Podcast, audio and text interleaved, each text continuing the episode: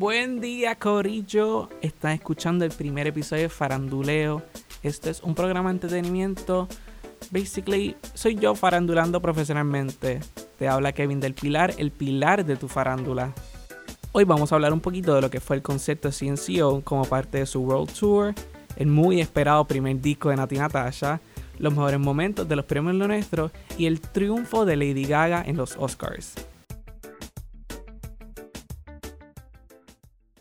El pasado 14 de febrero el Choli por poco se cae, Corillo. La fanaticada CNCO recibió a gritos sus cinco miembros, los integrantes Christopher, Eric Bryan, Joel, Richard y Zabdiel. Yo le digo, al principio a mí no me gustaba CNCO, salieron con reggaeton lento y yo decía, esto es una canción bien sencilla, como que, ¿dónde está la magia? Pero ahí mismo estaba la magia en la letra. Era una canción tan sencilla pero tan catchy que era un earworm y yo no me la podía sacar de la cabeza. Así que poco a poco me fui convirtiendo y me fue gustando CNCO. Entonces, yo fui al concierto con cero expectativa. Había visto performances en vivo y sé que le metían, pero wow, el show made me a CNC owner. Yo soy fan ahora. De verdad. El segundo disco estuvo a fuego.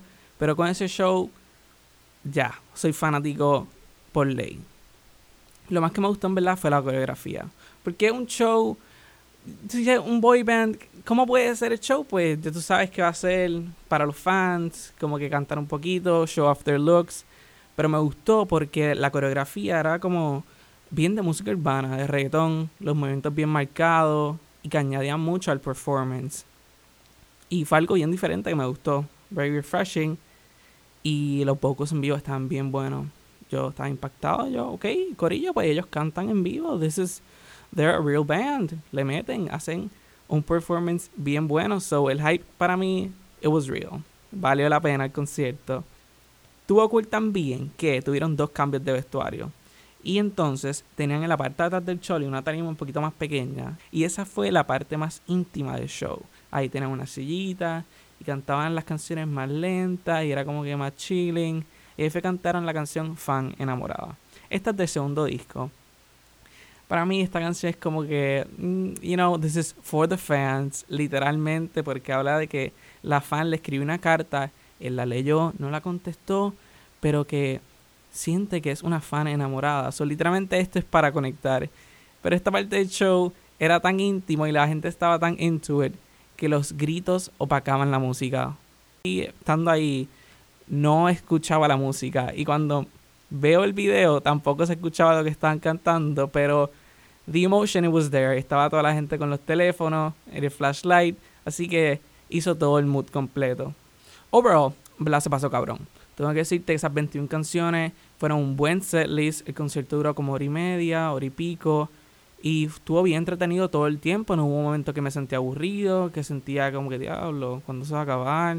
Tuvo todo bien energético, la música, las pantallas tenían visuales bien chéveres, estaban bien elaborados, que añadían a los performances. Y tuvieron el invitado especial de la noche que fue Leslie Grace. Ella está en el remix de, bueno, ella hizo la canción Díganle con Becky G y CNCO vino en el remix con Tiny. Ella empezó super perra, bajó la escalera y se cayó.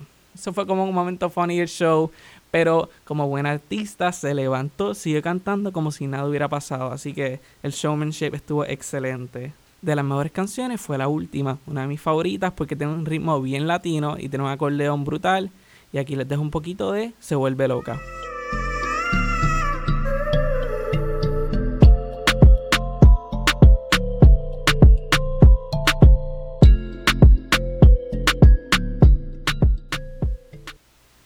Pasado 17 de febrero tuve la oportunidad, la dicha, la bendición de conocer uno de mis artistas favoritos.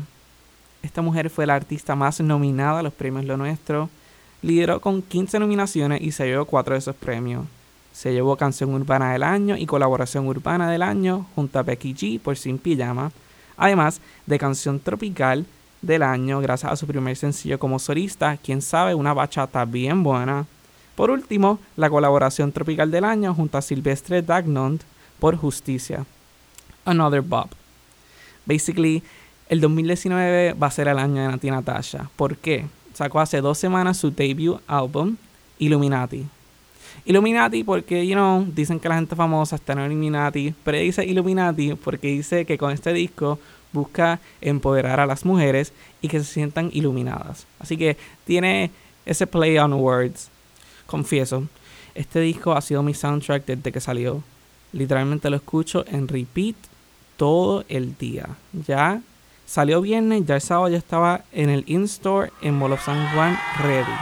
Estuvimos ahí tres horas de filita, estaba con mis amigas, mi mejor amiga.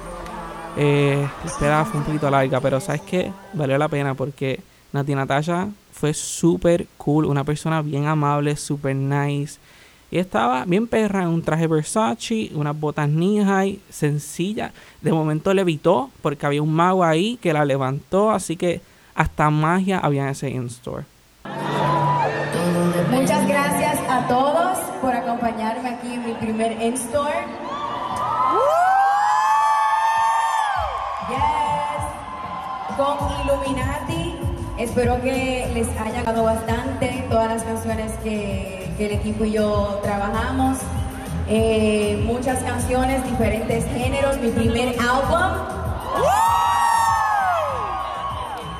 Y la hice aquí en Puerto Rico, mi segunda casa. Muchísimas gracias. Ahora vamos a disfrutar y para mí es un honor poder estar aquí con ustedes compartiendo, que les debo muchísimo. Así que vamos allá. Con las 17 canciones que tiene el disco, te puedo decir que todos los días tengo una nueva y con todos los géneros que tiene va a haber una que te va a encantar. Con reggaetón, trap, reggae, bachata, balada, pop. Este va a ser un disco que te va a encantar a ti también. Bien sencillo para mí. Este es el disco del 2019 porque encapsula todo lo que está pasando en la cultura popular y ella se defiende como artista en todo. De todas las canciones que son más palos, me gusta, te lo dije, toca toca y pa' mala yo que ya la escuchamos recientemente en los premios Lo Nuestro. Y ese fue el performance que nos dio aesthetic, coreografía y al principio una diosa a un trono. A la gente está diciendo que tiene un poquito de playback. I, feel it, sí, hizo un poquito de lip syncing, pero el performance en vivo estuvo ahí, se sintió la energía. Yo vi el baile, el performance, sí que valió la pena. Y después corrido tenía eh, la canción de Justicia con Silvestre Dagnon, que salió un poco tarde, se le perdió el cue pero ella explicó después que fue que los zapatos se le cayeron debajo de la tarima. Pero relax, ella salió, tenía los zapatos puestos, poniéndose los guantes y cayó brutal el performance. Así que esa sección estuvo excelente en los premios. Ahora les pongo una de mis favoritas de Illuminati y esa es Toca Toca.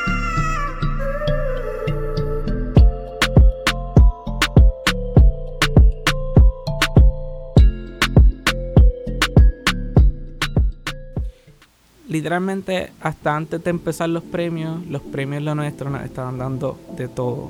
Con performances de Aitana, de Lele Pons y otros artistas. ¿Qué más podemos pedir? Estos premios nos dieron el single nuevo de Lele Pons, Bloqueo. Que el performance en vivo estuvo un poquito. No fue el mejor, pero es una canción que la vamos a tener bien pegada aquí ya. Con un ritmo super catchy y un featuring de fuego.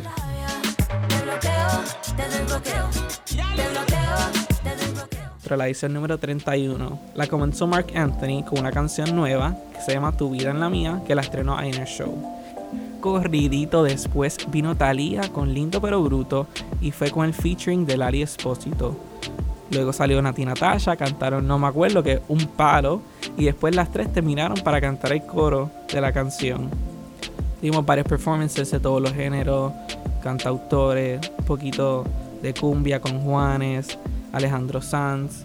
Pero para mí de los performances que más encapsularon lo que ahora los premios lo nuestro sería el performance de Anuel, porque, you know, es Anuel.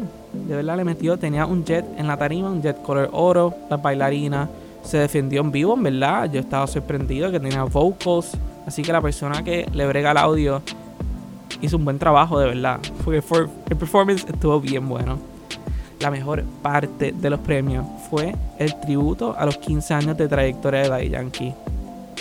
¡Wow! O sea, ¿cómo explicarle esto? Empezaron con Rompe, que él estaba cantando en una caja de boxeo y de momento sale de la gueto. Ok, ok, I'm feeling it. estamos poco a poco yendo por todos los palos de Daddy Yankee. Llega de momento Zion y Lennox en un carro como si fuera Back to the Future y llegan ellos dos al ring a unirse con Daddy a fuegote. De momento llega Yandel, Corillo. ¿Ok? Y van cantando ¿Qué tengo que hacer? Sale Osuna desde el backstage y van a cantar Lo que pasó, pasó. Otro palo. O sea, esto va back to back to back to back to back to back. Y si necesitabas más, sale J Balvin a cantar gasolina. Básicamente ahí los premios se querían caer. Todo el mundo estaba cantando, bailando. Y es la primera vez que yo veía en el show que la gente literalmente se paraba de las mesas a bailar. And they were having a great time. Cuando acaba ese performance excelente de 10 minutos, vemos como todo el mundo le está dando un standing ovation. Y literalmente lo que se escuchan son los gritos de la gente. Básicamente ha sido el mejor junte que han hecho los premios. Y J Balvin le da un pequeño speech a Yankee diciendo que sin Daddy no hubiera habido reggaetón. No existiría un J Balvin si no fuera por Daddy Yankee. Ni ninguno de nosotros. Así que a todo Señor, todo honor. Yo le doy gracias a Dios y muchas veces esperamos a que la gente se vaya a este planeta para decirle lo grandes que son. Yo aprovecho para decirte de frente, gracias por lo que has hecho por nosotros. Y cuando dijo eso, se quitó las gafas, que para mí fue un momento grande porque todos estos artistas salen con gafas. No sé por qué, me vi como que to look como que súper serio. So, cuando J Balvin se quita las gafas, yo sentí fue como que un tributo, como que, diablo, gracias, todo en serio. Y en Blast estuvo súper nice. Y después termina diciendo que nuestro género ha crecido porque es unión. Y para mí encapsula súper bien en este momento lo que es la industria de música latina. Porque vemos todos estos artistas haciendo featurings, colaborando. Sé que es un negocio, pero que se ve este compañerismo, esta unión, estos artistas, de cómo comparten su música versus en los Estados Unidos que siempre quieren poner a todos los artistas en una competencia, quién es mejor que este, quién es mejor que el otro, quién tiene más número uno, quién tiene más premios, que en verdad deberían coger un poquito de advice y seguir la industria latina que todos cantan reggaeton, todos son del género, pero todos ayudan, porque en fin, yo siento que la industria latina vende mucho más que la industria americana, así que take notes, guys.